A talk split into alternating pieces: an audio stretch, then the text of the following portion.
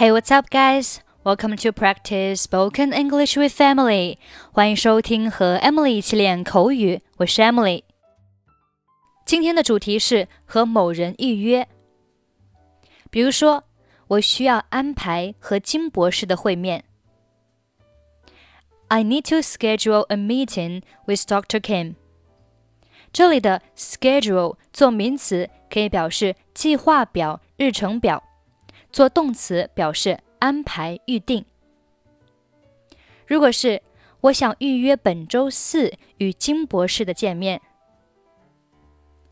I'd like to schedule a meeting with Dr. Kim this Thursday。他什么时候出差回来？When does she come back from her business trip？他明天上午有没有空 ？does she have any openings in her schedule tomorrow morning? 她明天的日程安排全满了。Her schedule is completely full tomorrow. 他下午两点和四点半有空。He has an opening at 2 p.m. and at 4:30. 这里的 opening 可以表示时间的空缺，或者是一些职位的空缺。下次有空是什么时候？可以有三种表达。When is the next available opening?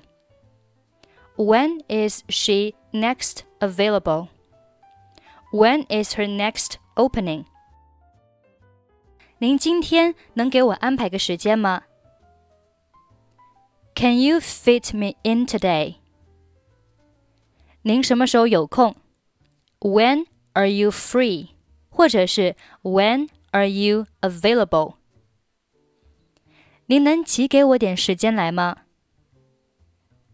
Can you squeeze me in？不会占用太长时间的，可以说 I won't take long，或者是 It won't take long。 我们来听一下今天的对话。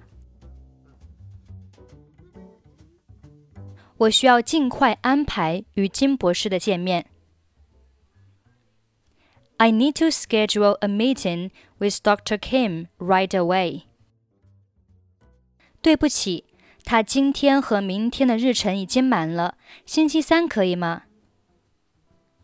I'm sorry, his schedule is full today and tomorrow. How about Wednesday? 如果我最快只能那天见到他，那可以，请定在上午。If that's the soonest time I can see him, that's fine. Please make it in the morning. 他上午九点半和十一点有空，您想哪个时间来？There is an opening on his schedule at 9:30 and 11. Which one would you prefer? 早一点的，请确定他至少能给我四十五分钟。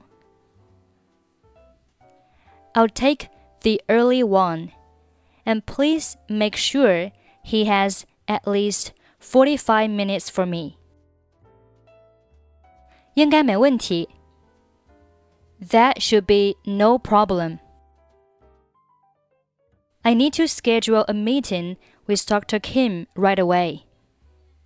I'm sorry, his schedule is full today and tomorrow. How about Wednesday? If that's the soonest time I can see him, that's fine. Please make it in the morning. There is an opening on his schedule at 9:30 and 11 which one would you prefer? I'll take the early one, and please make sure he has at least 45 minutes for me. That should be no problem.